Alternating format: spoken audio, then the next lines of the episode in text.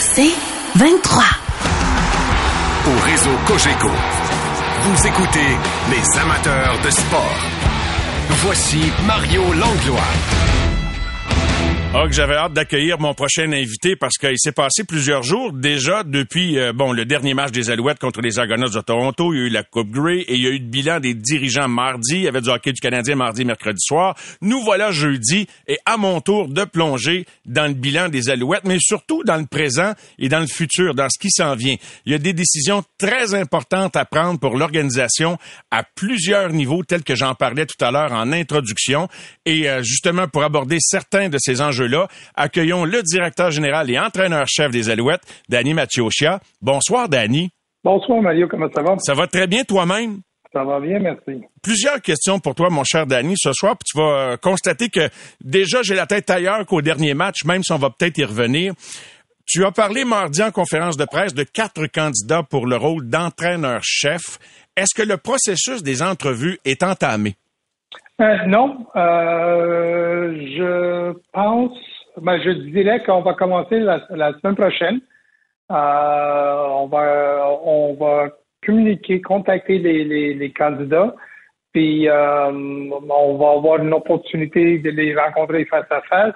Puis c'est sûr que ça va être un processus qui devrait devrait durer en trois quatre semaines, d'après moi. Et j'espère qu'on va avoir euh, le prochain entraîneur en chef en place avant les fêtes de Noël. J'ai eu le plaisir de recevoir en entrevue Anthony Carvillo vendredi dernier à l'occasion du lancement de, son livre Le Passeur. Et l'occasion était belle pour moi, surtout que votre bilan n'était pas fait, mais de lui poser des questions. Euh, et il nous a dit en français, à part ça, qu'il souhaitait avoir l'opportunité d'avoir une entrevue pour présenter, te présenter, présenter au propriétaire sa vision de ce que lui, il ferait ou ce où il voudrait amener l'équipe si on lui donnait l'occasion d'être entraîneur-chef. Bon, j'imagine qu'à l'intérieur, peut-être que ça vous a court-circuité qu'ils le disent publiquement, mais ça serait, j'imagine, malvenu de ne pas lui donner cette audition-là. Euh, est-ce qu'on peut dire qu'il est l'un des quatre?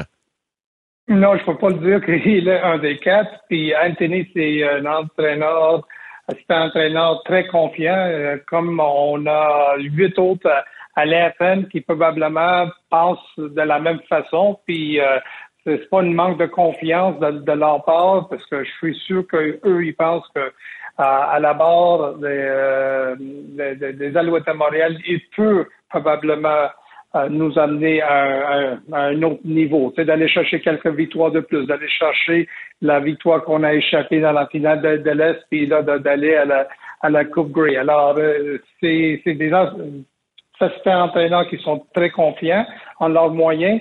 Puis euh, pour ça, je le respecte énormément, mais à la fin de la journée, on va prendre la décision qui est mieux pour les Alouettes de Montréal. J'ai euh, parlé de ça en introduction d'émission, donc j'ai eu connaissance que Gary Stern euh, était en ville et était dans les bureaux des Alouettes.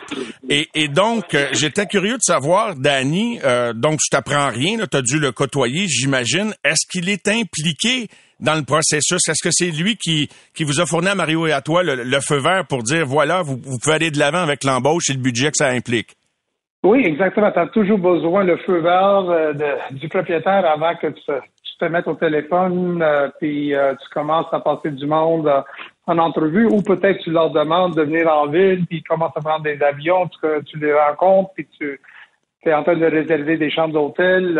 c'est sûr que tu as besoin d'un budget en sachant que si jamais tu vas l'engager, mais euh, tu as besoin d'avoir des termes, puis c'est quoi la, euh, la, la, compensation que tu vas leur donner, puis c'est pour combien d'années. Euh, c'est sûr que ça commence avec les, les, propriétaires en disant que voici le budget que tu as, puis tu as le feu vert que tu peux, tu peux procéder.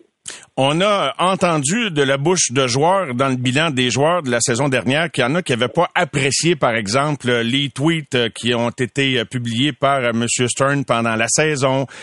on a senti que peut-être que toutes les flûtes n'étaient pas alignées au sein de l'organisation. Toi, est-ce que tu as senti que ça avait dérangé l'équipe? Et est-ce que la perspective de constater que M. Stern redevient ou revient dans le portrait comme représentant possible des actionnaires, es-tu à l'aise avec ça, avec son retour? Puis euh, est-ce que ça nécessite des conversations pour que toi, tu sois rassuré par rapport à l'environnement de travail dans lequel ça va se poursuivre? Ben écoute, tu poses toute une question, Mario. Mais euh, écoute, est-ce que c'est moi, les tweets, là, Twitter, c'est pas quelque chose que. Euh, est-ce que j'ai un compte de Twitter? Oui. Est-ce que, est-ce que je suis actif sur Twitter? Non. Est-ce que je passe beaucoup de temps là-dessus? Non. Est-ce que c'était un problème? Peut-être pendant l'année, ou peut-être pour certaines. Je sais qu'il y en a des joueurs qui ont sorti puis ils ont dit qu'ils l'ont pas tout à fait apprécié, mais ça, c'est quelque chose que j'ai adressé euh, assez vite quand j'ai descendu dans le vestiaire. On en parlait en équipe. On avait un comité de leaders, euh, leadership committee comme comme je l'appelle. Puis on a parlé, c'était un, une affaire de dix minutes. On a on a parlé en équipe avec les joueurs. Puis euh, c'était plus un sujet euh, de, de reprendre pendant l'année. Alors c'était jamais quelque chose qui a fatigué ou qui a dérangé la, la, performance de, de l'équipe. Euh, Gary a, sa, sa, son style, a sa façon de, de, faire des choses. Il est actif sur Twitter. Euh, je pense que ses intentions sont pures euh, sur Twitter, mais moi, c'est pas quelque chose qui m'attire trop, trop, puis c'est pas quelque chose qui me fatigue non plus.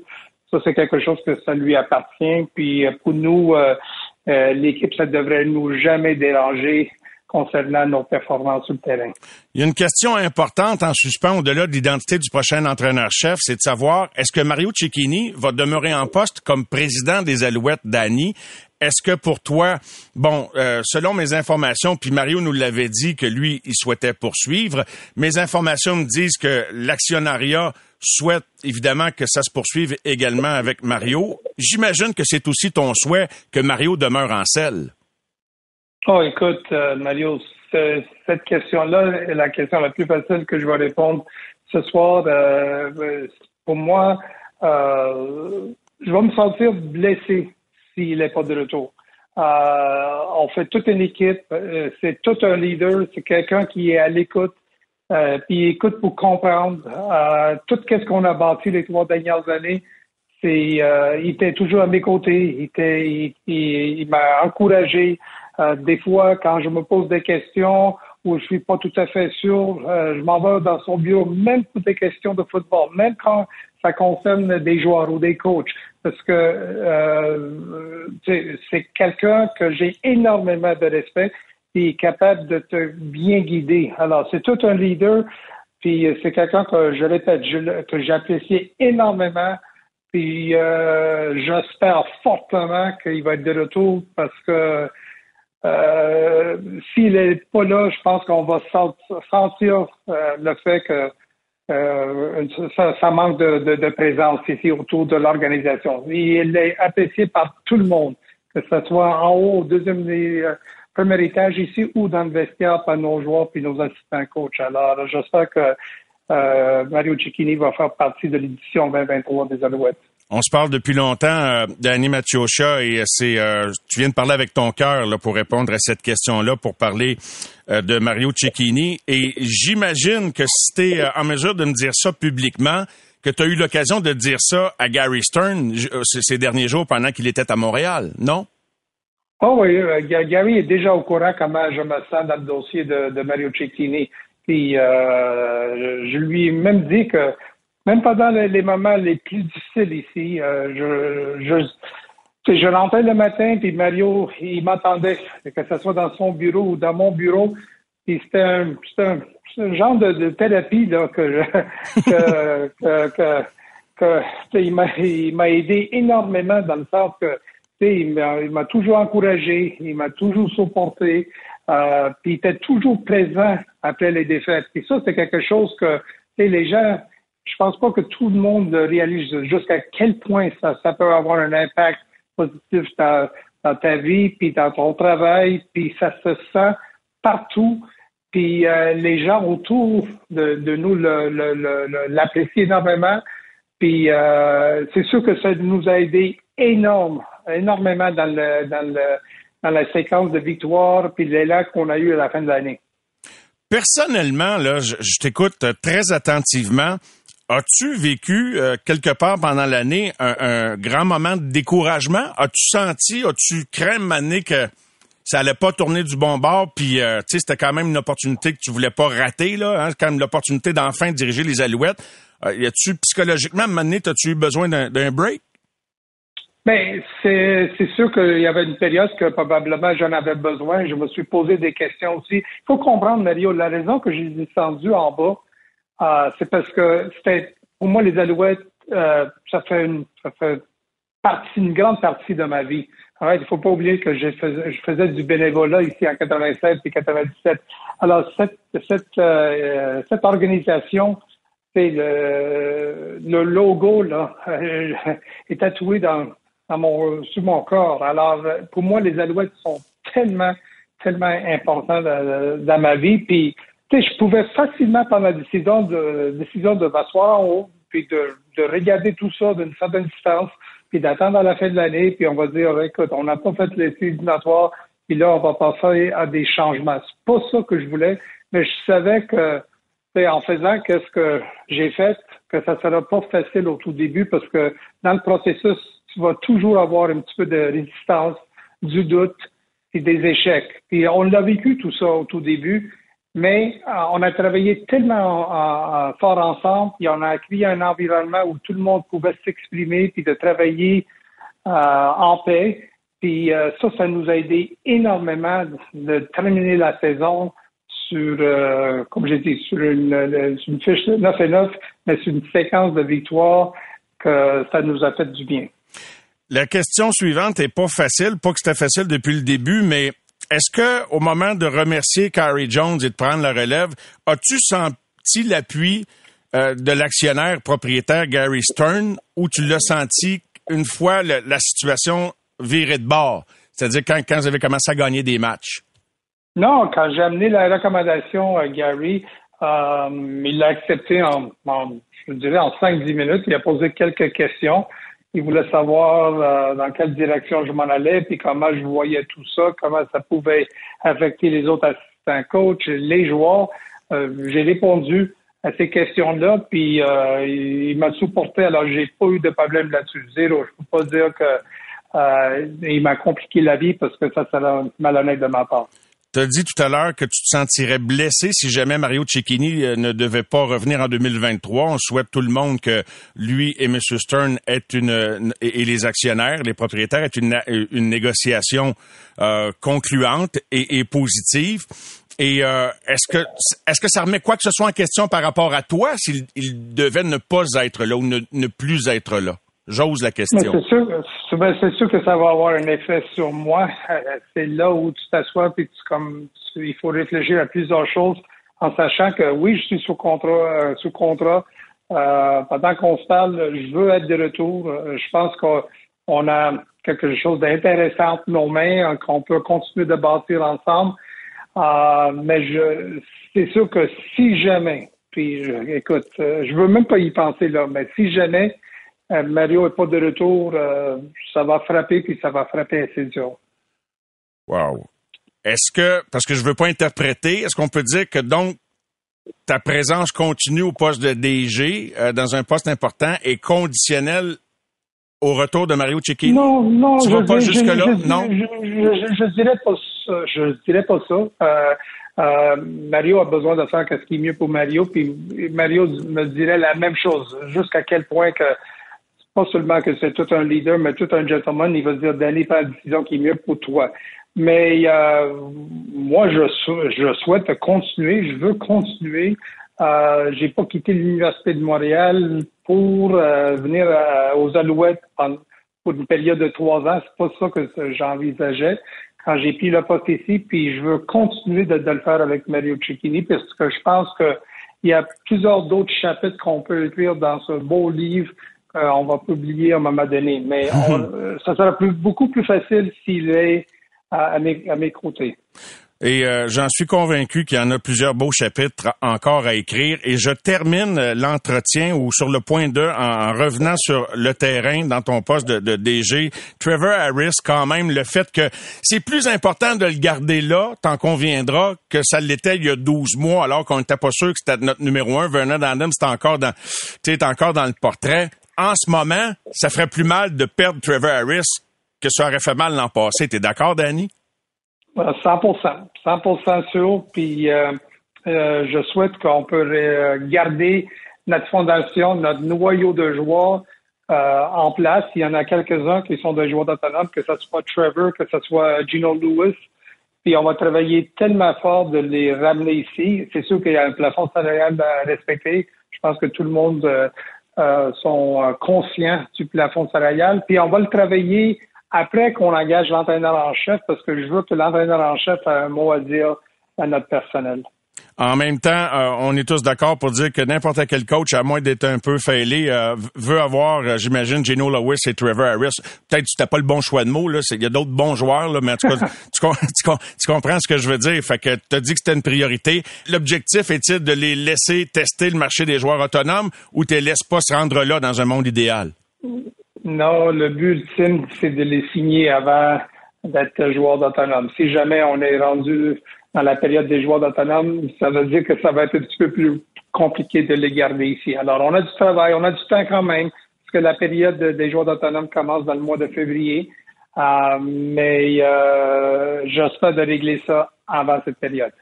Wow, euh, Danny, euh, c'était tout, euh, tout un bilan qu'on vient de faire ensemble et beaucoup de travail, beaucoup de pain sur la planche pour toi avec les auditions qui vont s'en suivre. Merci de toujours être disponible. Je, je, le répète, je le réitère, c'est tellement important et précieux pour nous, gens des médias, pour le public, de pouvoir en plus parler en français avec la majeure partie de l'auditoire, des fans des Alouettes. Alors, je ne peux que souhaiter que vous poursuiviez là où ça s'est arrêté. Et je termine, je ne veux pas tourner le couteau dans le plaid, Danny, mais dire, ça fait mal quand même de voir Toronto gagner la Coupe Grey euh, quand on... Hein, tu sais, oh boy. Mais en même temps, tu dis c'est faisable. C'est faisable dès l'an prochain.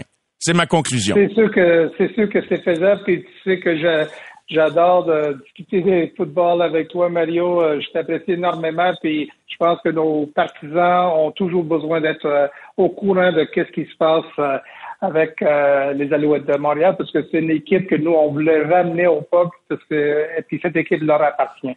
Vraiment, et c'est toujours ça que j'ai dit. Les équipes, oui, il y a des propriétaires, et des gens qui payent les billes, mais c'est au monde que ça appartient parce que quand ça veut plus rien dire pour le monde, ben ça vaut plus grand chose pour le propriétaire tout simplement. Exactement. Ou les propriétaires. Ben, Danny, merci beaucoup encore de ta générosité. Je te souhaite une bonne soirée, bon processus avec tes entrevues pour euh, le futur coach. Merci, et bonne soirée. Merci, Danny. Excellente soirée à toi. Les amateurs de sport pour ceux qui en mangent du sport.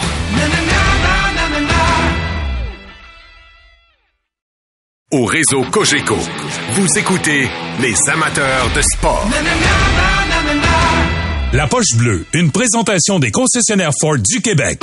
Vous entrez maintenant dans la poche bleue. La formation de départ de starting lineup. Le numéro 40, number 40, Maxime Lapierre. Le numéro 84, number 84, Guillaume La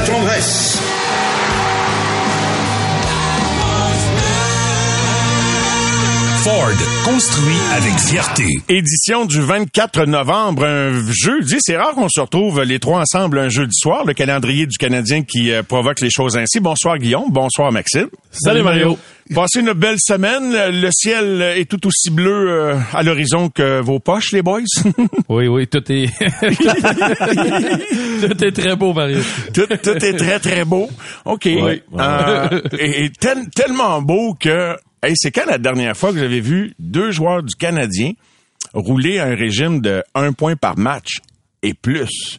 21 en 20 quarts. c'est moi et Guillaume, on avait un point, mais on a un point d'un côte. N'avait pas un point première game de l'année aussi. non, mais d'avoir des gars qui produisent un rythme régulier, là, on est rendu au quart de la saison. Là, ça commence à être une tendance. Les gars, tu sais, des fois, après ben, cinq matchs, on dit on s'énervera pas. Ben, moi, ce que j'aime, c'est les, performances sur la, route quand même. Tu sais, euh, on avait des gros doutes là-dessus sur ces deux gars-là depuis ben, Suzuki Caulfield depuis le début de l'année, puis l'an passé face à, leur performance sur la sur la route. Puis je trouve que cette année, on a plus ce questionnement-là. Comme tu dis, on est quasiment le quart de la saison de fait. Euh, puis force est d'admettre qu'ils sont capables de jouer à maison, sa route, performer. Puis ils sont bons aussi dans les moments critiques. Puis là, c'est sûr, j'ai en tête la game contre les Flyers à 1.9 secondes, mais les fins de match qui ont, qui ont été présents, ils ont réussi à créer quelque chose puis à, à terminer ça. Fait que non, je trouve que c'est euh, c'est le fun de voir ça pour les prochains 15 ans, espérons-le.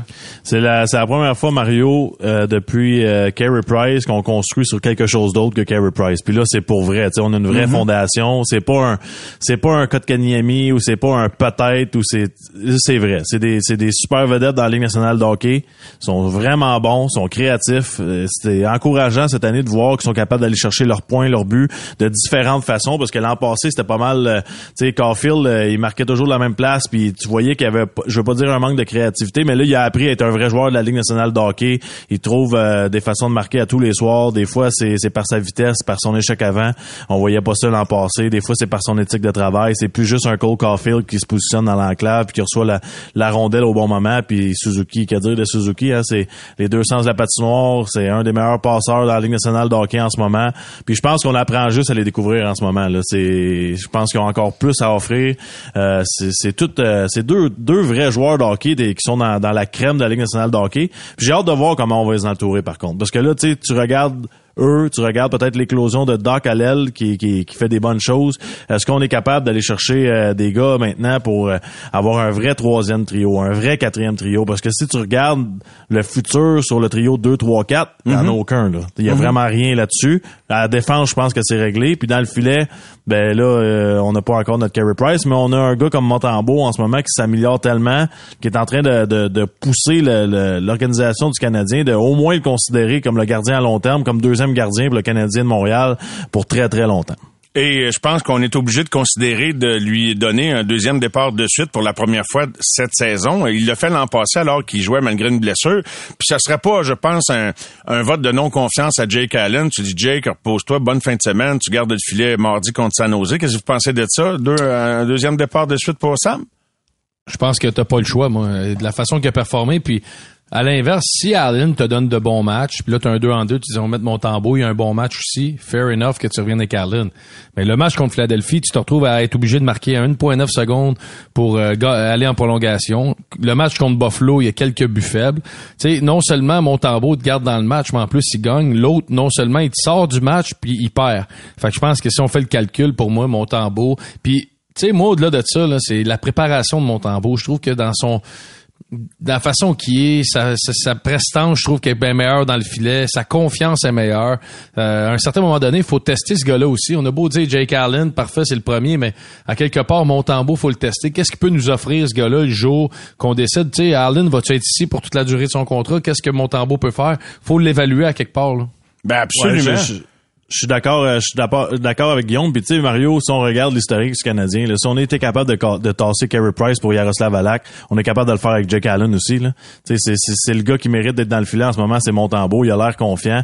Puis je veux voir aussi jusqu'à où il peut aller avec euh, la confiance d'un qui est dans le filet à toutes les semaines puis que deux matchs consécutifs tu sais ce gars-là on le mentionne depuis le début de l'année là. C'est pas facile là se construire une confiance un match à route un match euh, à maison quand tout le monde est fatigué. Don- donnons-lui une semaine complète voir comme un vrai gardien numéro un qu'est-ce voir comment il réagit à tout ça. Tu sais aussi là, Mario, euh, excuse, euh, je reprends la balle au bon là, mais euh, les attaquants, on a une compétition interne. Les défenseurs, on a une compétition interne. On a mis Jacky des estrades, on, on bouge l'alignement d'un gardien pourquoi on peut pas le faire aussi. Tu sais à quelque part là, oui mon tambour est peut-être pas l'étiquette encore d'être un gardien numéro un ou un gardien numéro deux, c'est aidé dans la Ligue nationale, mais faut l'essayer, faut lui donner la chance, puis faut qu'il compétitionne à Allen. Faut qu'Allen il soit pas assis dans sa chaise puis qu'il dise c'est moi le premier, peu importe ce qui arrive.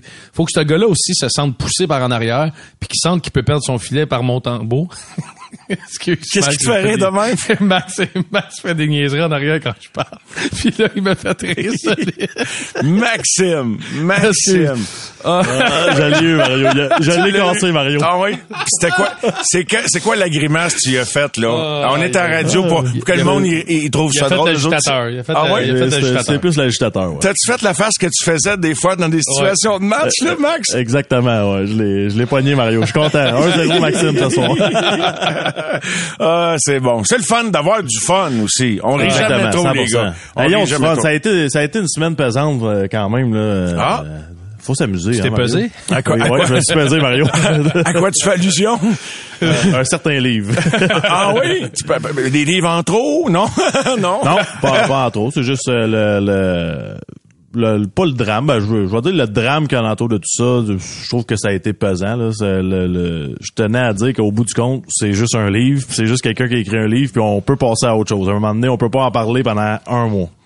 Ben écoute, Puis moi j'en parle. Ben ouais. fait que toi, Guillaume, euh, t'as-tu trouvé ça pesant toi aussi?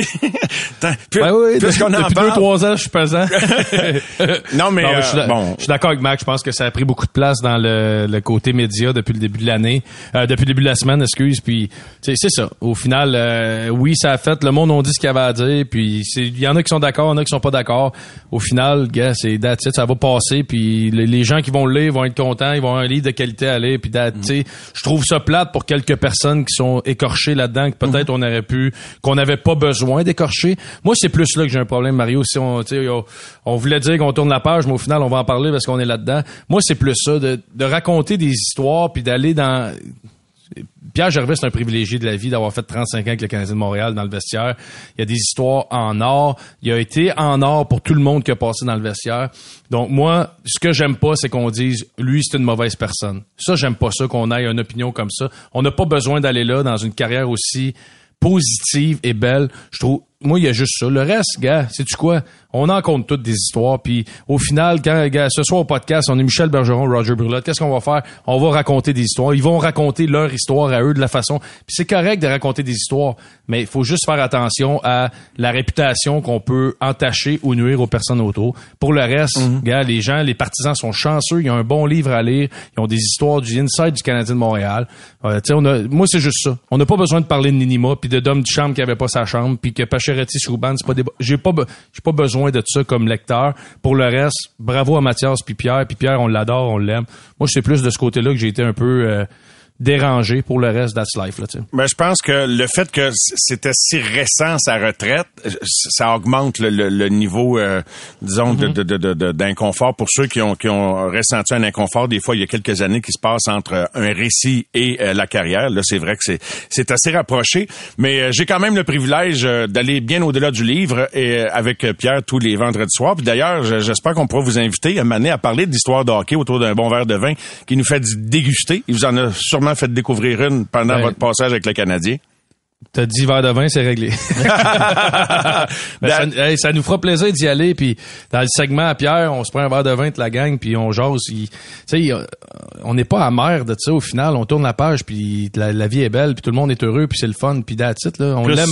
on a eu du fun en tabarouette avec Pierre. Là. Tu sais, On a eu des Ben, super hey, belles années. quel bon gars. C'est ben c'est ça. Ouais, mais c'est parce que Mario, c'est l'ampleur que ça prend d'un certain côté. Tu sais, je, vais- je vais prendre l'exemple le plus facile. là. Je travaille avec Guillaume. À tous les jours, on passe toutes nos journées ensemble depuis 18 ans. Tu sais, je, ça arrive des journées que je m'en vais chez nous puis je, je suis en tabarouette après lui. Là. Puis le lendemain, ben, c'est une nouvelle journée. Là. Tu sais, c'est, c'est comme ça, je veux dire. L'impact du livre, oui, ça, ça a bousculé, bous- bousculé plusieurs personnes. Un mot pas facile. mais euh, à un moment donné, il faut, faut en revenir. Là, tu sais, c'est passons Ben à oui. autre chose. c'est- Ben, moi, je pense qu'il y a eu de l'acharnement. Tu remarqueras que, c'est une- Ben- en tout cas, je je- j'ai pas voulu embarquer là-dedans, mais il y en a qui en ont fait une plus grosse histoire que d'autres. Ouais, mais tu sais, en même temps, si on, si on commence à comparer ça, Mario, l'acharnement, c'est d'en parler à tous les jours d'une certaine façon, mais mettons euh, qu'on prend euh, le segment du charme, mais il va être lu euh, combien de fois? 150 000 fois, fait que c'est de l'acharnement, ça aussi. c'est c'est ça, je veux dire. On, si on Ouais, ouais. commence le- la, la guerre Ouais. de mots, pis tout, c'est c'est un livre, c'est plate pour certaines personnes, ça- il y a des gens qui sont fâchés, d'autres pas, mais la semaine prochaine, on n'en parle plus. Là. Ça On, sent- tu sais, on dit 90% positif, 10 négatif. 35 ans de carrière, on n'a pas besoin du 10 négatif. Non, c'est sûr. Moi, c'est, moi, c'est plus ça. Le reste, hey, je suis content, c'est le fun. Honnêtement, que les partisans puissent aient la chance de lire un livre sur l'intérieur du Canadien avec des anecdotes qui sont le fun, qui sont drôles, qui sont à limite croustillantes. J'ai pas de problème avec ça. Moi, c'est juste ça. Je m'attendais à une réaction, mais je trouvais que ça avait l'air d'une réaction du crime organisé d'un dernier jour, mais ça, c'est... On sait, Mario, euh, la pillée, on sait. Ben ouais. Euh, non, mais faut vrai, c'est ça. Regarde, euh, c'est ça, c'est ça qui est ça. Maintenant, les gars, je reviens euh, à un sujet que je voulais aborder, puis on l'a évoqué tout à l'heure. Les six défenseurs en uniforme hier devant Samuel Montembeau, à mon avis, en ce moment, sont les, les six meilleurs disponibles pour le Canadien. Êtes-vous d'accord avec ça? Même si Edmondson ne m'impressionne pas beaucoup depuis qu'il est revenu au jeu. Euh, oui, c'est, si tout le monde était bon, mais je, je comprends pas le, le plan avec Harris. Euh, je pense que Harris, Jacky, Goulet devraient être ensemble dans l'alignement tout le temps. Euh, Wideman, euh, Kovacevic, c'est à eux de, de passer leur tour parce que je pense à long terme. Tu sais, c'est quoi le plan, la- le plan à long terme avec Kovacevic? Mais Harris, en ce moment, est moins efficace que les autres. Ouais, je suis d'accord, mais faut, faut, on parle, on parle souvent de, de reconstruction de jeunes qui doivent faire face à de l'adversité. Ben, c'est son adversité. En ce moment, il y a un petit creux dans sa saison. Comment il va se relever de tout ça? Ben, c'est pas d'un gradin. Mhm. C'est sur la patinoire en faisant ses erreurs. Puis cette année, c'est la bonne saison pour faire des erreurs. C'est, c'est tout simple que ça pour moi. Hum, toi, Guillaume? Ben, même chose. Je pense que, tu sais, puis c'est drôle parce que on a beau dire c'est une compétition interne puis il va y avoir un roulement. Il reste que dans la tête d'un jeune qui se fait sortir de l'alignement, tu te dis pourquoi j'ai été sorti de l'alignement, tu comprends? Fait qu'il y a un doute qui se crée puis il y a quelque chose qui se crée que tu joueras plus de la même façon que tu jouais avant d'être mis dans les estrades, peu importe la raison qu'on te donne. C'est humain, c'est normal. Tu te remets, tu sais, pourquoi on n'a pas sorti euh, Goulet? Pour, euh, tu te remets en question, c'est sûr, face à la situation. Fait que je pense que c'est un peu, euh, c'est un peu ça du côté du, euh, du Canadien que ça va faire au niveau des jeunes. Les jeunes n'ont pas d'expérience. Fait que t'as beau dire, c'est un roulement, a huit, faut faire, c'est humain de faire, ben, ben, voyons pourquoi c'est moi qui sors, pourquoi, tu sais, tu comprends, je veux dire? Ouais, Puis il y a des vétérans que je comprends qui ont un statut, un contrat, qui performent pas encore comme on s'attend. Puis tu sais, Edmondson a été blessé beaucoup. Euh, Matheson a manqué le camp d'entraînement le début de saison. C'est pas parfait non plus depuis son retour. Fait que tu sais, il y a plein de situations comme ça qui font en sorte que ça crée un, un mélange, mais on n'a pas le choix, je pense, de passer à travers ça. Pour, du moins jusqu'à la date limite des transactions, puis on verra rendu là. là. Ouais, ben il faut que le gars comprenne également. Jacky, je le dis parce que Jacky l'a dit publiquement euh, que lui, il s'attendait de commencer l'année à Laval.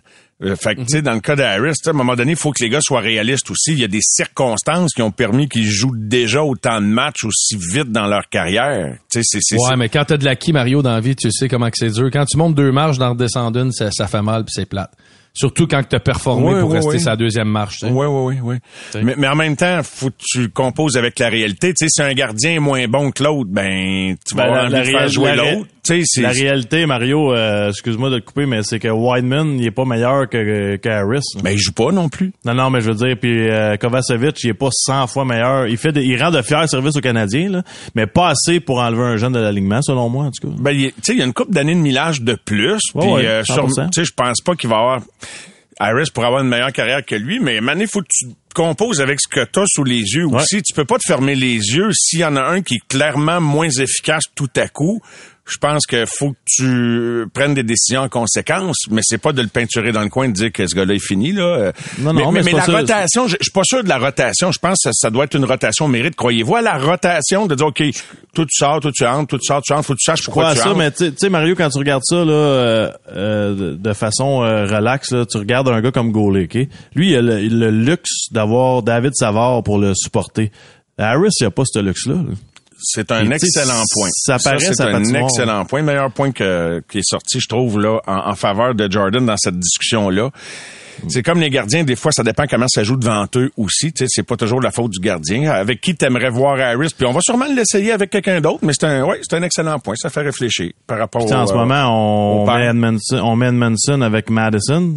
Tu sais, pourquoi, pourquoi pas séparer, séparer les vétérans? Là, c'était Savard Madison, me semble, hier. Euh, Savard, Matheson. Ouais, ouais, Savard, Goulet mais avec Edmondson. Ça prend un gars rapide sur ça. chacun des deux duos parce que Edmondson Savard c'était pas le duo idéal, on l'a vu. Non. Là c'était mieux hier, mais euh, oui c'est un sûr que vétéran avec un jeune, aussi simple que ça. Ouais, ouais. À suivre, les gars. Euh, et euh, demain, Chicago, on va regarder ça avant euh, le week-end et le souper des recrues. Avez-vous un beau souvenir de, de souper de recrues, vous autres, les, les gars, juste pour le fun en terminant? Ou pas vraiment? Oui, Oui. allô, allô, est-ce qu'on peut euh, débloquer ma carte de crédit? s'il vous- Ouais, excuse, parce que je reçois encore des paiements, Mario. Ah, ça va être, hey, ça va être dans votre livre, les gars. Ouais. J'ai juste une question parce que Guillaume, il vient de prendre le, le téléphone pour mimer. puis C'est je- vrai, on est à la radio. C'est Hein? vrai. Votre livre va s'appeler Au cœur du souper des recrues. Ouais, Exactement. Mais, mais souper des recrues, euh, Mario, euh, je on a compté une déjà une bonne histoire là-dessus. euh, quand j'avais poussé Bruce Willis, ça c'est c'est quand même très drôle. Bruce Willis, l'acteur? Ouais, ouais. Ouais, ouais. Guillaume, on faisait, on faisait le party euh, pour notre souper des recrues à New York, puis il y avait un monsieur avec une tuque assis dans la banquette où on célébrait, puis Guillaume voulait son manteau pour partir, donc euh, il a juste soulevé un homme pour le mettre à côté pour lever le banc puis prendre son manteau, c'était Bruce Willis. Ben voyons donc, toi. Je l'ai su le lendemain. Ah oui. Puis lui, il a pas réagi plus qu'il faut. Non, pas en tout. euh, justement, je suis surpris que personne m'ait sauté dessus ou quoi que ce soit. Là, Pas de bodyguard, rien. Non, non, non. Mais je l'ai su le lendemain que Bruce Willis était là. Aïe, aïe, aïe. Il t'a pas demandé de jouer le rôle d'un méchant dans Die Hard 14, non? Il m'a rien, il m'a rien demandé à date. Hey, Le les gars, téléphone est ouvert. C'est bon, c'est bon. Max, Guillaume, merci beaucoup. Bonne soirée de podcast, les boys. À bientôt. Salut, Mario. Bye bye. Au réseau Cogeco, vous écoutez les amateurs de sport. Voici Mario Langlois. Tout le monde a envie de parler de gardien de but. Qui sera devant le filet des Canadiens demain contre les Blackhawks de Chicago? Euh, équipe dont le coach est gardien de but est le frère de mon prochain invité, lui-même ancien coach de cette équipe-là. J'ai les gardiens de but. Stéphane White. Bonsoir, Steph. Comment ça va? Salut Mario, comment ça va? Ça va bien? As-tu aimé, euh, bon, euh, victoire du Canadien? Écoute, euh, on- on- des fois, ça, ça a l'air de vouloir partir d'un bord, puis il ramène toujours ça du bon bord. Victoire hier à Columbus. Très fort match, même si ça n'a pas été un bombardement. C'est pas toujours le nombre des lancers qui fait foi de tout, mais solide performance de Samuel devant le filet. Steph, qu'est-ce que t'en as pensé? Ben écoute, solide, pas à peu près, Mario. Euh, c'est, il est la raison de la victoire, d'après moi. Euh, vite de même, là, que je me souviens, là, je me souviens de ces cinq gros arrêts, euh, puis spécialement la séquence où il y a eu deux échappés contre lui là, en dedans de quelques secondes. Euh, assez impressionnant comme euh, comme match. Euh, Samuel qui, euh, à son septième départ, a à mon avis, six bons départs, puis il s'est relevé de son pire départ, qui était son avant-dernier, justement, à Columbus. Euh, écoute, il a monté du caractère, puis euh, il est très solide. Euh, honnêtement, là, euh, c'est c'est toute une performance. Un, un coach aime toujours ça, que ce soit le coach Gégola ou le coach en chef Martin Saint-Louis, qu'une semaine après une performance qui n'était pas sa meilleure à Columbus, d'aller sur la même glace contre le même club puis être- être bien meilleur. 9,68 d'efficacité hier soir, justement. Là. Oui, exactement. Mais écoute, euh, quelle, quelle, quelle saison? On se répète encore. Écoute, au niveau de sa moyenne d'efficacité, après sept départs, c'est euh, c'est- c'est 922. Là. C'est- dans les 10 meilleurs de la Ligue nationale.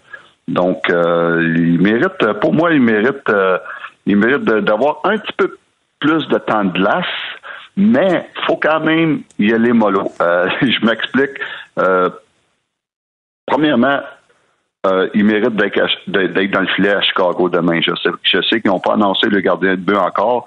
Je serais surpris que ce soit pas euh, soit pas Samuel dans le filet demain à Chicago. Pour deux raisons. Premièrement, il sort d'une performance euh, sans tâche, pratiquement même le but compte là, il y a- il y avait pas grand chose à faire contre. Et deuxièmement, les performances de Jake Allen dans ses quatre derniers matchs.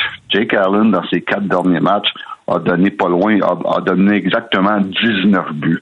Euh, et puis, euh, c'est, ça serait, c'est juste une bonne affaire des fois, et des fois pour un gars comme Jake de, de juste prendre un petit pas en arrière, regarder ça, avoir des bons entraînements, et puis ça va lui faire du bien, ça, de peut-être d'avoir un, un petit break. Puis tu ramènes le filet mardi prochain.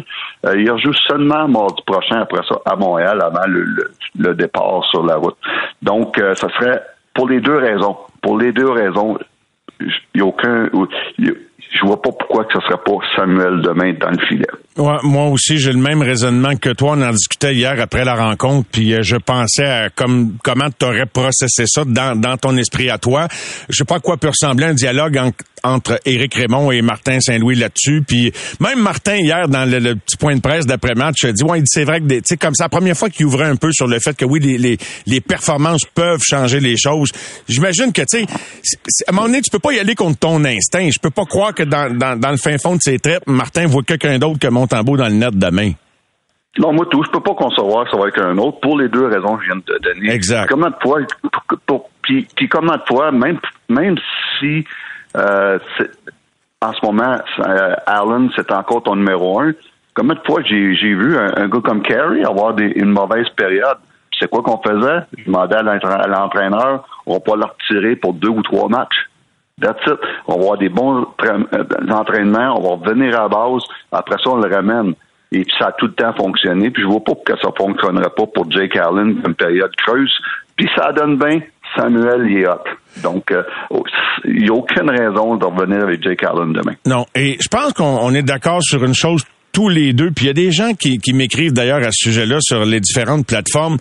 Loin de nous, parce que je pense pas que, ben oui, on aime ça euh, parler de sujets qui intéressent les gens pour avoir le plus de monde à l'écoute, mais on n'a pas personne en tête l'idée de lancer une controverse de gardien de but. Non. Moi, je pense qu'on on veut un duo, un bon duo de gardiens de but. Danny Dubé suggérait un meilleur partage euh, des tâches, du nombre de matchs. Puis je pense que tout naturellement, c'est là qu'on s'en va. Parce que imagine si t'en avais pas de bon deuxième, tu es obligé de revenir avec Jake demain, puis t'as pas d'alternative. C'est précieux de pouvoir compter sur un autre gars. Comme, euh, Oh! hein, c'est- la moindre des C'est- choses. Il n'y a aucun doute là-dessus. À cette heure, qu'est-ce que, ce que les clubs rêvent d'avoir? Parce que la plupart des clubs ont un bon numéro un. Les clubs rêvent d'avoir, c'est un bon numéro 2. Et puis ceux-là sont rares, puis j'en ai souvent parlé, puis c'est la raison pourquoi on va, on va été chercher Jake Allen quand j'étais avec le Canadien pour avoir un des meilleurs numéros 2 de la Ligue nationale. Mais là, en ce moment, pour moi, dans ma tête, c'est encore euh, Jake Allen le numéro 1. Ça veut pas dire que tout de suite, là, donc, euh, c'est seulement ça de départ. Là. Faut y aller tranquillement avec Samuel Montambeau, mais s'il continue des performances de même, de plus en plus, tu y en donnes un petit peu plus, un petit peu plus. C'est, ça, c'est par étape, par étape. Puis là, tu es en train de faire ce qu'on appelle en anglais un build-up. Tu es en train de, de, de, de de construire monter sa confiance, oui. de construire sa confiance. C'est un petit peu comme euh, comme un boxeur. Hein? Et, tu, veux l'emmener jusqu'au bout, mais tu y vas tranquillement avec des adversaires qui peuvent battre, puis pas trop souvent, puis tranquillement, puis c'est un build-up pour l'emmener jusqu'au bout. Et puis c'est ce qu'on est en train de faire avec Samuel. C'est pour ça que je veux pas qu'on aille quand même trop vite avec lui. Oui, il mérite de, partir le prochain match, mais quand même, euh, faut pas partir en peur. C'est euh, un build-up jusqu'à temps après les fêtes. J'ai souvent comparé, Mario, ma situation avec Cristobal Huet et puis MT Nemi. Quand MT est arrivé à Chicago, notre numéro un, c'était Cristobal Huet.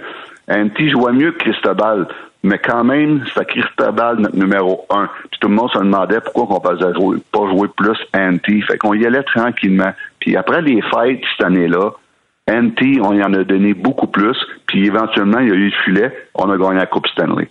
Deux ans plus tard, on a fait la même affaire avec Corey Crawford, où ce que le numéro un, c'était Marty Turco.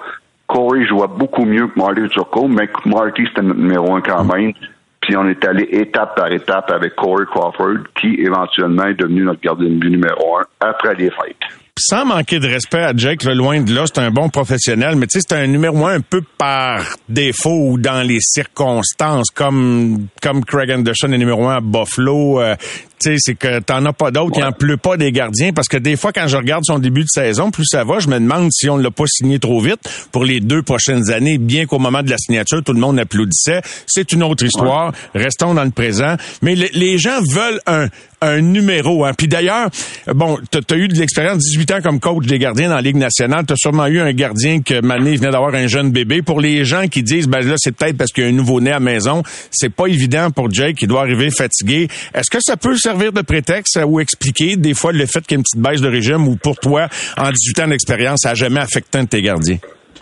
Euh, non, pas vraiment. Honnêtement, là, pas vraiment. Les gars, là, ils ont les moyens de, de engager des nounous qui s'occupent de ça, puis euh, et toute la, puis c'est la réalité aussi. Là, la plupart, euh, c'est ce qu'ils ont souvent parce que le, sommeil est très important. Mais euh, non, pour Jake, écoute, je pense que c'est l'historique de sa carrière qui prouve que c'est pas qu'il a eu la chance d'avoir beaucoup de matchs ou d'être numéro un, entre parenthèses, numéro un. il a tout le temps montré des signes, des signes de faiblesse à un moment donné. Et puis, il a tout le temps prouvé dans, dans l'historique de sa carrière que moins qu'il joue, meilleur il est. Et puis, euh, ça, il n'y a rien de changé cette saison. On en parlait justement, moi puis toi, Mario, en ongle lundi soir, comme comment que Jake, en, ce moment, on a dit souvent que les gardiens de but tenaient les Canadiens dans le match depuis le début de la saison. Je n'étais pas d'accord avec ça au niveau de Jake. Jake, euh, sur euh, une douzaine de départs, pour moi, il y en a, il y en a à peu près au, moins la moitié, ce qui était très ordinaire.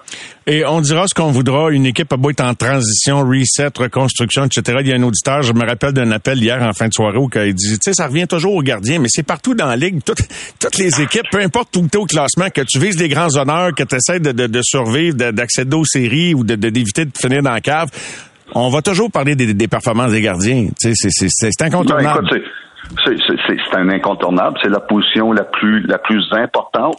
Et j'ai tout le temps dit, moi, des entraîneurs-chefs, ils disent, écoute, là, si euh, euh le, système de jeu que tu voudras, si le gardien de but ne fait pas les arrêts, t'as aucune chance.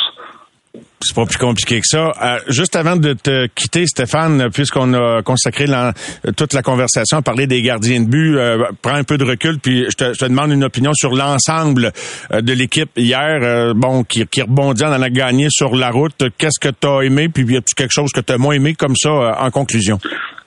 En conclusion, moi, ce que je retiens, c'est surtout le- ben, premièrement, ils ont bondi. Puis c'était un match. euh, ils ont joué un bon match dans le sens qu'un bon match, quand tu joues un, un- deux games en deux soirs, surtout quand tu as un voyage à faire, faut que tu gardes ça simple, puis faut que tu limites les dégâts. Puis c'est ce qu'ils ont fait hier.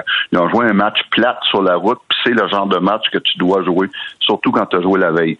Euh, Ça, là, j'ai pas de trouble avec ça. J'ai la défensive que j'ai des fois je trouve un petit peu là, euh, suspect euh, dernièrement.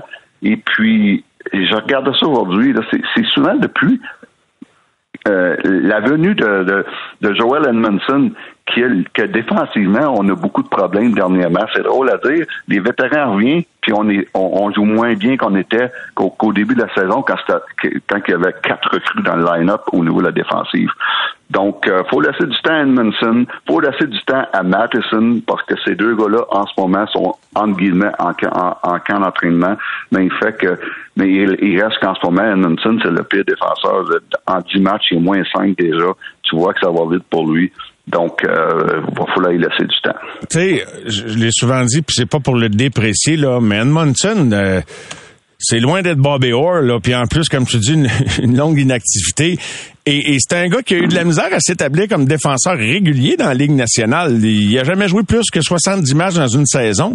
Et euh, je veux dire, Caroline l'a pas laissé aller pour rien. Puis à Saint-Louis, en, en série, l'année de la Coupe, il a pas joué à tous les matchs. Alors, là, il est dans une chaise, évidemment, en tout cas sur le papier ou sur le tableau, on le voit haut dans la hiérarchie, mais c'est pas euh, de nature, c'est pas un top 3, ce gars-là. Là. Ouais, j'ai tout le temps trouvé ça spécial qu'on le voyait si gros que ça, parce que je me souviens de lui quand il jouait à Saint-Louis. C'était un joueur qui jouait sur une, troisième paire au mieux. Il a la même chose en Caroline. Il arrive à Montréal et puis tout d'un coup, euh, c'est le c'est le tout un défenseur. Euh, Non, je crois pas ça. C'est un bon défenseur de profondeur. C'est un bon coéquipier. C'est un gars qui peut jouer une game tough, mais c'est un gars qui est quand même des mains très, très limitées au niveau le hockey sense très limité et rapidité spécialement cette saison très limité. Donc, a des soirs, ça peut aller vite sur son côté.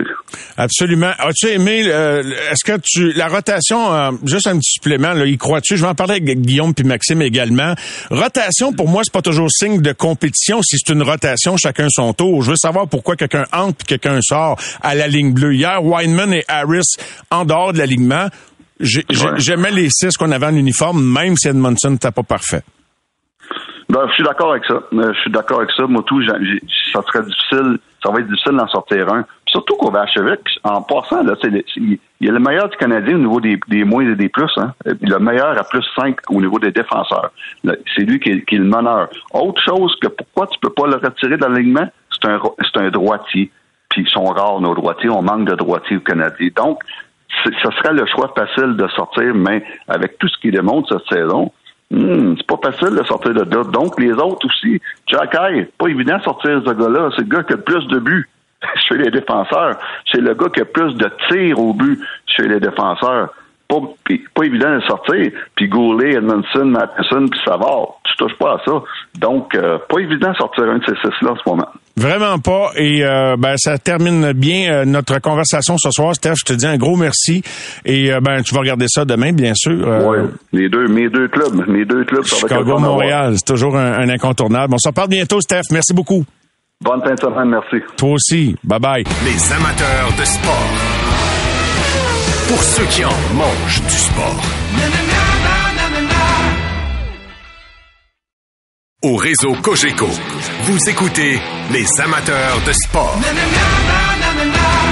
La Coupe du Monde s'est poursuivie aujourd'hui. C'est pas tant des matchs dont je veux vous parler, mais du rayonnement de l'équipe canadienne euh, et euh, de ce que ça provoque ici au pays, dans les communautés où certains des joueurs ont grandi. Et euh, d'ailleurs, à ce sujet, hier, il y a eu un visionnement qui est organisé par un professeur qui est responsable, euh, un gars de soccer, un gars de sport, responsable, dirigeant de l'académie euh, Louis Riel Soccer, qui a connu Jonathan David, qui a fréquenté l'école secondaire francophone Louis Riel à Ottawa. Il l'a connu comme élève, comme jeune joueur de soccer. Ce prof-là, Joël Fournier, a organisé un visionnement pour les élèves de l'école hier et euh, on l'a au bout du fil ce soir. Monsieur Fournier, bonsoir. Bonsoir. Donc, vous avez bien connu Jonathan David avant qu'il ne devienne un porte-couleur de l'équipe canadienne en Coupe du Monde. Oui, absolument. J'ai eu ce privilège-là, cet honneur-là, oui, pendant quatre ans. Est-ce que c'était clair qu'il y avait un talent hors de l'ordinaire, qu'il allait avoir une chance de réussir, ne serait-ce qu'en MLS, avant même de songer aux grandes ligues européennes, là où il évolue actuellement en France? Oui, euh, Jonathan se, démarquait du lot, c'était certain. Il avait des excellentes qualités, des qualités remarquables en tant que joueur, euh, puis aussi euh, dans sa façon de faire les choses, son, comportement, euh, sa personnalité. Donc, on voyait des grandes choses pour lui, mais encore de dire qui était pour être où est-ce qu'il est en ce moment, ça c'est assez dur à prédire. Il n'a que 22 ans en ce moment, a joué son premier match en Coupe du Monde, évidemment, euh, hier. Il aura 23 ans le 14 janvier. Donc, vous l'avez connu là, au cœur de son adolescence, son passage au secondaire là, à l'Académie Louis-Riel Soccer. C'est ça. Euh, il est arrivé avec nous en neuvième année, parce que nous, c'est le système ontarien. Puis après ça, il a gradué en douzième année, puis il est parti euh, en Belgique tout de suite après son année de graduation. Et vous avez décidé d'organiser un visionnement hier. Est-ce que l'idée a plu à vos élèves? Absolument. Euh, il y avait une ambiance incroyable euh, dans le dôme. Puis, euh, il n'y a pas une personne qui s'en est plaint. C'était quoi l'intention? Puis je trouve que c'est une bonne idée, veux, veux pas, parce que c'est inspirant. C'est quoi le profil de, de, de, la clientèle de cette école secondaire francophone publique à Ottawa, M. Fournier? Nous, euh, le programme, ce qu'on veut, c'est permettre aux jeunes de pouvoir pratiquer leur sport à, l'année longue, euh, puis que ce soit abordable. Euh, le foot au Canada, c'est de c'est très dispendieux en général. C'est plus un sport qui est qui est le sport qui était avant, où est-ce que tout le monde pouvait jouer parce que c'était pas cher. Fait que nous, on, veut s'assurer que les jeunes peuvent pratiquer le sport qu'ils adorent. Donc, ils ont la chance de pratiquer leur sport chaque jour avec nous. Là, on, est très gâtés. On a un dôme avec un terrain synthétique à, à 11. Euh, donc, on peut pas se plaindre pour ça. D'avoir un Jonathan David qui est passé par votre programme, par votre école, qu'est-ce que ça a comme effet sur les, jeunes qui fréquentent ce programme actuellement? Ça leur permet de, rêver, mais aussi de réaliser que euh, souvent les rêves deviennent réalité. Euh, nous, on leur dit qu'il n'y a jamais un, il a jamais de rêves qui sont trop fous, en autant que tu es prêt à t'investir et à travailler, c'est ce qui est le plus important. Avez-vous euh, vu dans les yeux de, ces jeunes hommes, de ces jeunes euh, filles-là, euh, des yeux qui pétillaient quand vous leur avez parlé? Est-ce qu'ils étaient tous conscients que Jonathan David était passé par votre école? Absolument. C'est c'est plus un secret. on est chanceux parce que pour les filles, on a aussi Vanessa Gilles qui est à notre école. Donc, on a deux anciens qui sont des inspirations incroyables pour nos pour nos athlètes en ce moment. Euh, la durant la qualification, on a organisé euh, des, des, séances de visionnement, mais c'était pas à l'école à ce moment-là parce que c'était en soirée, donc on avait fait ça dans des restaurants locaux. Mais là, c'est un peu, on est un peu choyé parce que la Coupe du Monde se déroule pendant l'année scolaire, pendant les heures de classe. Donc, pour, puis Jonathan il est là, évidemment. Donc, pour nous, ça tombe très bien. Avez-vous ressenti une émotion particulière quand vous avez vu des images de lui sur le terrain hier au Qatar? Absolument. Absolument. Il y avait des sentiments, premièrement, parce que moi, je suis un vieux de la vieille, ça fait longtemps que j'appuie l'équipe nationale. Donc, euh, j'ai souffert pendant des décennies, on peut dire. Donc, hier, là, il y avait des, grandes émotions par rapport à ça, d'entendre l'hymne national à la Coupe du Monde, puis ensuite de voir Jonathan sur le terrain qui chantait l'hymne national. C'était c'était assez spécial, puis quelque chose que j'aurais jamais imaginé de, vivre. Même ces, ces deux moments-là, de les vivre, à un moment donné, euh, je me disais, est-ce que ça va arriver? Est-ce que je vais pouvoir voir le Canada à la Coupe du Monde un jour? Et voir le Canada un jour à la Coupe du Monde avec un ancien élève au sein de la formation, ben là, c'est la totale. Allez vous acheter un billet, comme on dit. oui, effectivement. C'est peut-être une bonne idée. J'ose vous demander, Joël Fournier, responsable du programme de l'Académie euh, Louis Riel Soccer de l'école secondaire du même nom euh, à Ottawa. Voyez-vous de futurs Jonathan David là, qui ont 13, 14, 15, 16 ans actuellement? En avez-vous quelques-uns sous vos yeux? Jean, écoutez, c'est si je vous disais que je suis capable d'identifier des joueurs qui vont jouer euh, au niveau que Jonathan, joue en ce moment à 13, 14, 15, 16 ans, euh, je pense que je devrais m'acheter plus que, des billets de loterie. Je devrais investir peut-être dans, dans des euh, devenir agent de joueur. c'est très difficile à cet âge-là de prédire ce qui va arriver parce qu'il y a tellement d'intangibles et d'incontrôlables qui peuvent arriver, mais on a des jeunes extrêmement passionnés, engagés, euh, puis qui ont du, talent, évidemment. Là. Fait on, verra ce que l'avenir leur réserve. j'ai des j'ai de beaux espoirs, mais on verra ce qui va arriver. Et en terminant sur Jonathan David, sans pouvoir prédire ce qu'il allait vivre comme expérience, euh, qu'est-ce qui ne s'enseigne pas qu'il avait déjà, qui lui permet d'atteindre ce niveau-là où il est aujourd'hui? Les deux choses, les, dans les trois choses que je remarque surtout, c'était qu'il était toujours de bonne humeur. Donc, euh, j'ai jamais vu se plaindre à propos d'une session, à propos de ses coéquipiers, à propos des adversaires, l'arbitre, peu importe. Euh, son niveau d'engagement, il était très élevé. Euh, il voulait toujours être sur le terrain, euh, que ce soit à l'heure du dîner, le matin, après l'école, avec nous, avec ses clubs, peu importe avec qui il s'entraînait. Il voulait toujours, toujours être sur le terrain, avoir le ballon. Puis, dernièrement, c'était sa passion. sa passion pour le foot, sa passion pour, pour ce sport. Puis, ça, ça se voyait déjà. Là. Ça, c'est les trois choses que je retiens surtout de Jonathan. Est-il retourné visiter l'école depuis qu'il est pro? Euh, on l'a vu une fois euh, au mois de décembre, mais on l'a vu euh, quand il était en Belgique. On l'avait vu, mais la dernière fois qu'on l'a vu, c'était en décembre 2019. moi, j'ai eu la chance de le voir après le, match dans lequel le Canada s'est qualifié pour la Coupe du Monde contre la Jamaïque à Toronto. J'ai eu la chance de le voir après le match dans une célébration pour l'équipe. Et puis, euh, on a jasé euh, un bon 15-20 euh, minutes, là, puis je l'ai trouvé très gentil de prendre le temps de venir me voir il reconnaît son monde. Et une petite anecdote en terminant, je, faisais des lectures à son sujet et on dit de lui en équipe nationale qu'un de ses traits de caractère, c'est que, bon, en situation de match, il, est évidemment all-in, il est très dédié, très engagé, mais que quand il est pas en situation de match, c'est un gars plutôt relax à la démarche euh, qui frise la, nonchalance. Pouvez-vous confirmer que vous avez vu ça également à l'adolescence chez Jonathan David? Oh, absolument. J'ai lu une citation dans l'After Johnston euh, du CF Montréal qui disait quand on est dans l'autobus, on sait qu'on peut quitter lorsque Jonathan est arrivé dans, l'autobus parce qu'il est toujours le dernier. Euh, puis ça l'arrivait souvent avec nous aussi lorsqu'on avait des tournois ou quoi que ce soit. Jonathan et deux de ses collègues en particulier qui étaient, euh, on savait que c'était la cloche pour partir. Eh bien, euh, Monsieur Fournier, bravo pour votre beau travail avec euh, les jeunes euh, qui pratiquent le soccer dans la région d'Ottawa, l'Académie de soccer Louis Riel. Et puis, ben, bon visionnement dimanche, sans doute à la maison, et peut-être en classe mardi prochain contre le Maroc. On verra. oui, ben dimanche, on, on, prévoit faire ça dans le dôme encore une fois. Peut-être un petit peu moins gros parce que c'est pas pendant les heures de classe, mais on a un match juste avant, fait qu'on a invité tous les jeunes du programme encore à, à se rassembler. Puis mardi, ben on espère faire quelque chose de spécial avec les élèves de l'école encore. Ben, c'est génial. C'est rassembleur, c'est inspirant, ça fait rêver. Merci, M. Fournier. Merci à vous. Bonne soirée. Au revoir. Joël Fournier, responsable du programme de l'Académie Louis Riel Soccer, attaché à l'école secondaire francophone publique Louis Riel à Ottawa. Les amateurs de sport.